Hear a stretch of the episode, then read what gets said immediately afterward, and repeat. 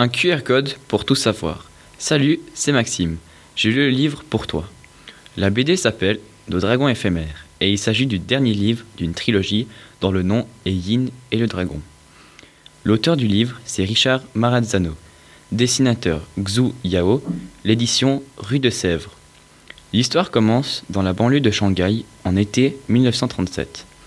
On est en pleine conquête des Japonais sur le territoire chinois. Yin est orpheline, élevée par son grand-père, ils vivent tous deux de la pêche. Mais ils sont pauvres. Un soir, le vieil homme capture un dragon. Il le ramène dans le hangar où ils vivent. Mais plus les jours passent, plus le dragon a faim, et cela devient impossible de le nourrir et le garder. Il décide de le ramener à la mer, pour que le dragon retrouve son milieu naturel. Mais le dragon ne veut pas partir, et revient au hangar. Yin et son grand-père se rendent compte que le dragon parle, et qu'il s'appelle Guang Xinchi. Il commence à raconter son histoire, et ils apprennent qu'il était le serviteur d'un autre dragon il y a fort longtemps. Le, le, grand dragon noir de la fin des temps, Xi Kong. Le tome 3 commence avec Yin qui fait un rêve dans lequel Xi Kong tente d'éliminer les humains.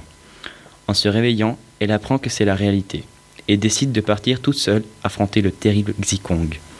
Mais tout le monde sait qu'elle n'a aucune chance seule, et le dragon céleste part à sa rescousse.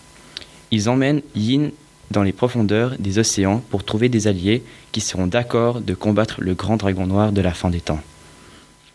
Enfin, le jour du combat entre Yin, son dragon, et Xikong arrive. Mais la fin, je te laisse la découvrir. Je trouve ce livre très bien dessiné, l'histoire est intéressante et pas compliquée à lire.